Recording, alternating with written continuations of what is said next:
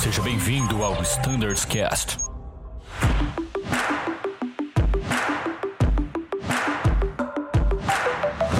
Fala pessoal, sejam todos muito bem-vindos ao Standards Cast. Eu sou o Danilo e estamos aqui com Paulo Santana da Azul Conecta. Fala Paulo, tudo bem? Fala Danilo, tudo bem, cara? E você?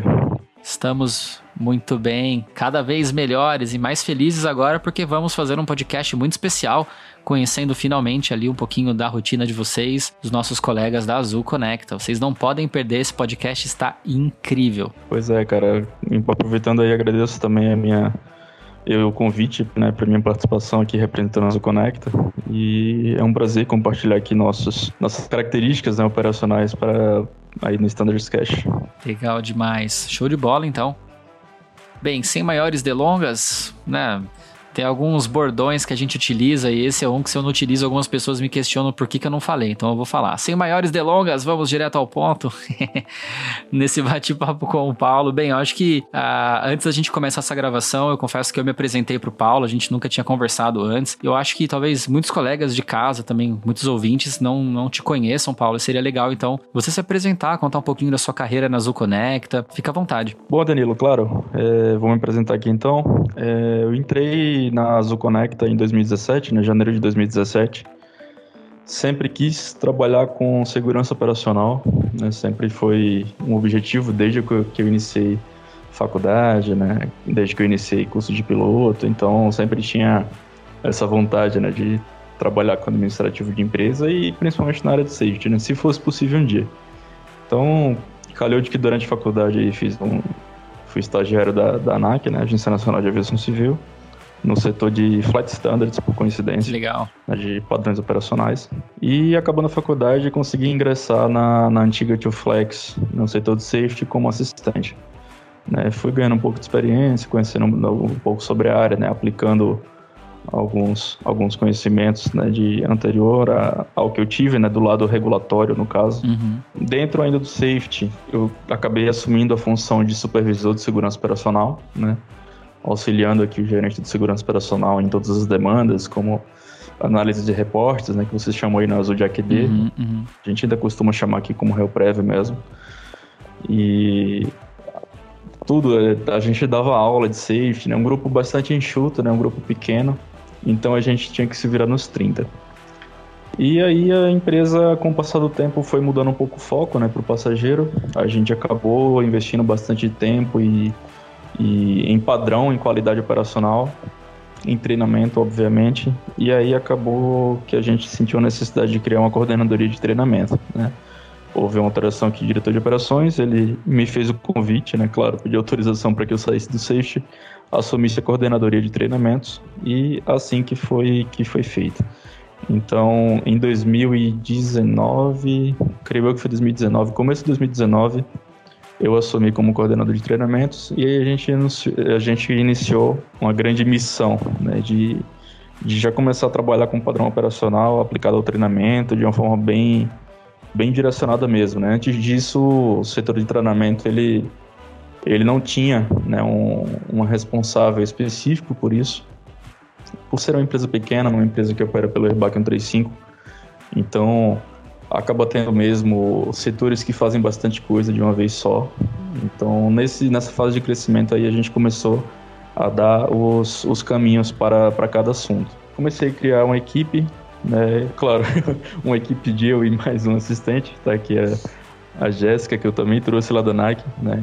É uma área que realmente demanda um pouco de, de conhecimento regulatório, né? Uhum. Diante de tantas auditorias que a gente sofre, tantas inspeções da, da agência. E treinamento, como você sabe, todos sabem, os ouvintes, que é uma área bastante, bastante delicada, né? Vamos, vamos uhum. dizer. Felizmente reconheceram que era uma área que precisava de um responsável específico, né? Pelo treinamento dos pilotos, pela capacitação, controle de vencimentos, controle de validade das habilitações e certificados, assim como também pelo programa de treinamento operacional, seu desenvolvimento, suas atualizações. E evoluindo um pouco mais, né, a Flex foi adquirida aí pela, pelas linhas aéreas no começo de 2020 e uma das filosofias que a Azul trouxe foi a filosofia de já deixar bem estabelecido, muito bem definido, que o Flight Standards tem que andar de mãos dadas com, com o setor de treinamento. Uhum. Anterior a isso, só voltando um pouquinho, é, a gente tinha um setor não bem definido de Flight Standards. Então, isso foi demandado devido ao grandes, grande número de auditorias que a gente estava sofrendo. Uhum. Aí o setor de qualidade pensou, não, a gente tem que ter um cara dentro de flight, né, que cuide de padrão operacional. E assim foi que surgiu o setor de Flight Standards na, na antiga TwoFlex, né, hoje Azul Connect. Legal. Como eu comentei, com essa nova filosofia trazida pelo, até pelo seu Flávio, né, hoje presidente aqui na, na Connect, a gente criou a gerência de Flight Standards e treinamento, que hoje é, é gerenciada por mim. Tá? Então, esse é um pouquinho né, do, da minha história aqui, um, pouco resumida aqui na Conecta. Dentro de aproximadamente aí, quatro anos, a gente evoluiu nesse sentido. E aí, Danilo, a gente hoje, né, tô, tô aqui com a gestão da, da gerência de Flight Standards e treinamento. Tenho uma equipe de mais ou menos uns quatro pessoas, né, dentre essas, duas fazem parte do treinamento. É, tô com um coordenador de Flight Standards, né, que é copiloto também do, do, do Caravan aqui.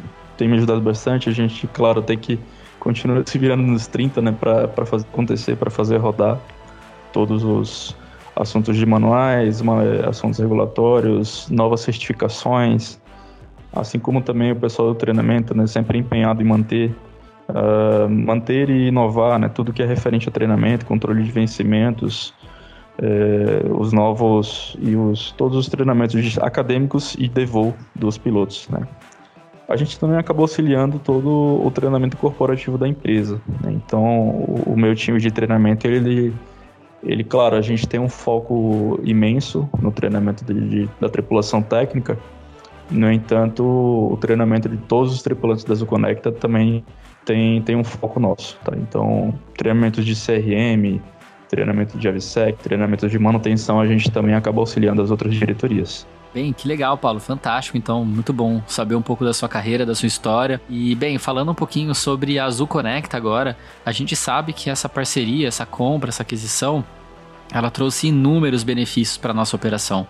Uh, por exemplo, hoje a gente chega a muitos mais destinos do que poderíamos chegar se colocássemos as nossas aeronaves por diversos motivos, né? Vocês conseguem operar em locais com infraestrutura um pouquinho menor do que a requerida para operar um ATR, um Embraer, por exemplo. Mas eu queria saber de você, Paulo, em relação a alguns números. O que, que você poderia contar para a gente de números da operação da Azul Conecta? Quantas aeronaves vocês têm? Quantos pilotos hoje uh, voam o Caravan aí na Azul Conecta? Então, Danilo, hoje nós temos 16 aeronaves né, operando na, na operação em si mesmo da Azul Conecta. É, temos 82 pilotos hoje, né, operacionais.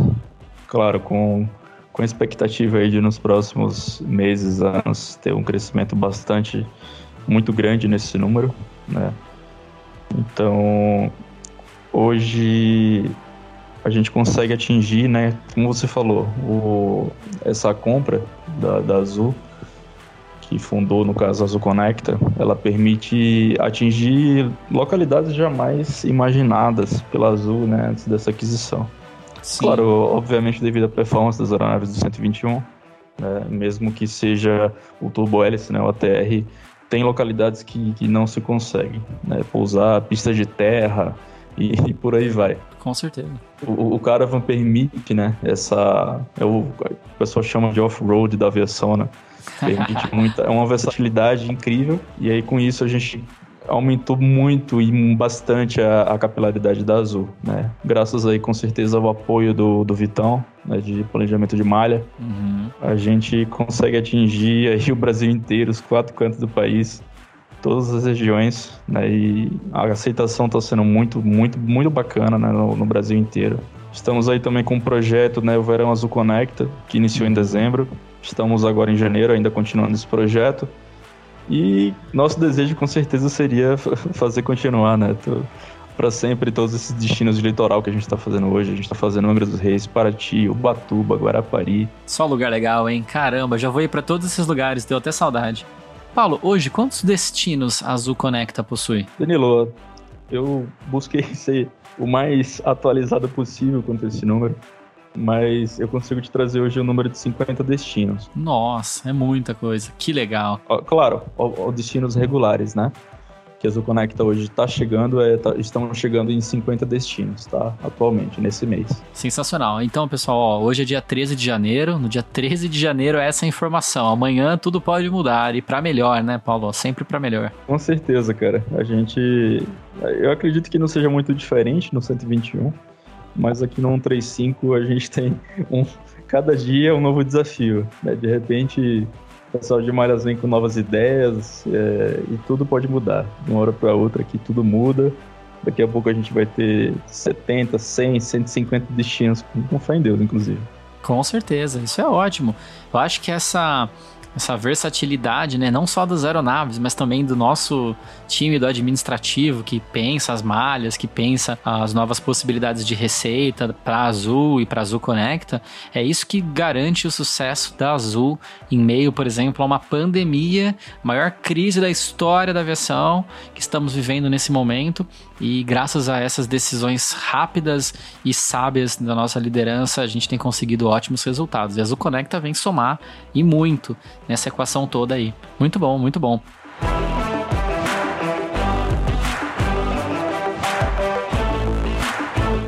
Tenho algumas dúvidas relacionadas ao voo de vocês, né? Por exemplo, hoje a gente na nossa operação, a gente conta com alguns recursos. Por exemplo, eu tô aqui na Azul vai fazer sete anos e eu nunca passei um plano de voo. Coisa bem simples, né? Mas como que é na Azul Conecta? Como que funciona isso? Como que funciona a questão do carregamento? O que, que vocês contam ah, em relação a suporte? É, Danilo, aí a gente realmente vê né, grandes diferenças do back-office que vocês têm na linha, né, no, na, na linha que eu digo, desculpa, no 121 é, muita gente trabalhando para um voo acontecer. Né? Então, você percebe isso quando você estaciona na, na posição de parada no, no, aeroporto, no gate, e aí vem aquele monte de gente, sei lá, umas 30 pessoas que estão envolvidas ali no descarregamento, recarregamento da aeronave, limpeza. Né? Então, é bastante gente para fazer um voo, um voo de, de um jato, de, de um ATR acontecer. Verdade. Na Conect a gente tem algumas limitações, obviamente também pela, pelas localidades que a gente tem que chegar pela característica da aeronave e característica da operação. Como você falou, na né, questão do plano de voo, é, realmente, até pouco tempo, essa informação é em primeira mão, inclusive. A gente agora tem um despachante operacional de voo aqui na, na Azul Conecta. Olha só! Pois é, o negócio tá ficando chique, cara. Tá ficando chique, muito bom. E a gente começou, claro, com. Um, não, a gente nem imaginava que conseguiria fazer isso acontecer. Mas o, a princípio, né, o nosso plano era simplesmente fazer análise de novas rotas, um negócio mais de planejamento mesmo. Acabou que, que o, nosso, o nosso Dove aqui conseguiu a missão de cumprir com todos os planos de voo dos, dos, dos nossos voos regulares. Então, essa é uma função a menos, né, para o piloto. Que legal. Que até então todo mundo tinha que cumprir, até pouco tempo, isso é coisa de semanas, tá? Então, é uma informação realmente nova o pessoal aqui estava acostumado né, a passar os planos de voo sempre diariamente. Então, claro, a gente tem uma escala de voo regular, né? O pessoal recebe a escala, a escala de trabalho aí com antecedência de cinco dias antes de finalizar o mês. Então, o pessoal já, já sabe mais ou menos o que, é que vai acontecer no mês seguinte. Mesmo assim, é muito dinâmico, né? A operação da Zuconect é excessivamente dinâmica. Então, tinha muito dinamismo também da questão do plano de voo. Então, a tripulação acaba por fazer acabava né por fazer esse plano de voo sempre pouco antes do, do voo acontecer. Né? Então, essa foi uma preocupação a menos. Né? O que permitiu isso também foi a, a grande regularidade da operação da Zuconecta. A gente tem migrado para um, um serviço regular, né? os voos agendados, né? os voos regulares, diferente do que acontecia antes e que, por exemplo, a, até pouco tempo atrás, eu posso dizer para você que 60% da operação era não regular. E aí o piloto realmente tinha que passar esse plano de voo, né? Às vezes para uma localidade nunca que a gente nunca tinha voado, então coisas totalmente novas. É, então essa característica de operação ela tem mudado a cada dia, né? Tá sempre tendendo a ser mais é, o mais regular possível. Que legal, Paulo. Que bacana. Pois é, isso facilitou né, essa, essa questão do, do plano de voo. Outra questão também que a gente observa um pouco de diferença é a comunicação com o CCO, devido às localidades que a gente opera, localidades às vezes um pouco inóspitas.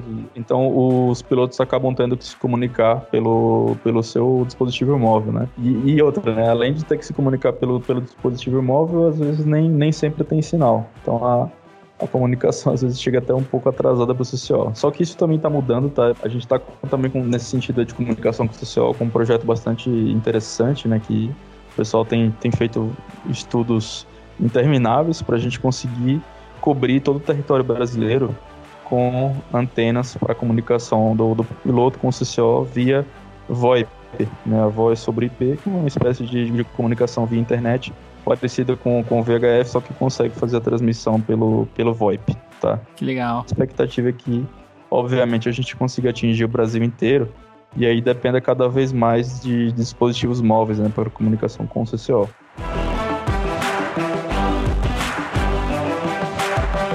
Acho que outra característica que cabe frisar também, que é muito diferente de vocês, e muito evidente também, é que a gente não tem comissário de voo, né? Então, o piloto, ele acaba tendo que desempenhar uma função também de, às vezes, né, por algumas vezes, de um comissário, né, que tem que fazer o speech como se fosse um comissário, né, falar das saídas de emergência. Então, tudo isso é o piloto que faz, né? No tempo que a gente estava oferecendo, por exemplo, ainda a comissaria, né, o catering, que hoje está proibido pela Anvisa, né, assim como no 121, mas Normalmente a gente, por exemplo, agora nesse período de pandemia, a gente estava servindo a comissaria, né, o, o, o copiloto ele entregava a comissaria ao final do voo né, para os passageiros. Então, o atendimento ao passageiro é uma, é uma grande diferença e bastante notável do, do nosso aqui da Conecta para as linhas. É, então, por exemplo, uma situação diferente que a gente tem algumas bases né, que não são hubs, por exemplo, a gente tem uma base Cuiabá, né? Cuiabá a gente tem a estrutura da Azul, né? A gente tem a base da Azul. Então lá é todo, totalmente atendimento da Azul, né? o pessoal do solo da Azul. Então quando a gente decola de Cuiabá e vai para as demais bases do estado do Mato Grosso, a gente chega em localidades, né, interior do Mato Grosso, que obviamente não tem uma estrutura da Azul, né? E por ser, por a gente ter transportar poucos passageiros, a gente consegue fazer esse atendimento por meio dos pilotos, né? Então check-in, recebimento de bagagem, né, todo o embarque do passageiro a gente faz por meio dos pilotos. Né, e hoje eles são treinados para isso, tá? Pela União Azul também. Tem um treinamento específico, né? O que difere um pouco também do treinamento do 121. A gente acaba tendo que dar alguns treinamentos específicos para atendimento passageiro, como treinamento de AVSEC, um treinamento de DGR, né? Específico para isso, né? De, uhum. de artigos perigosos.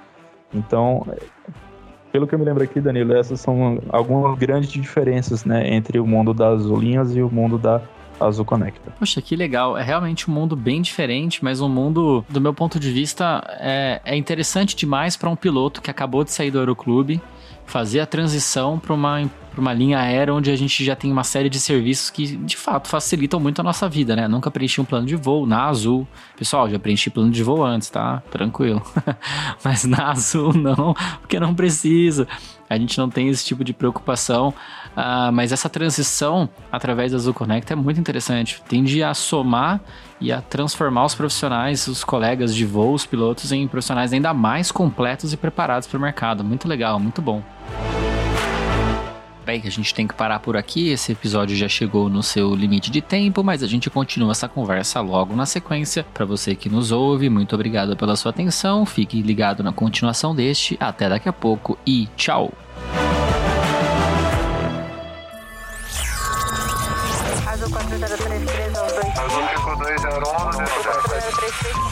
Você ouviu ao Standards Cast.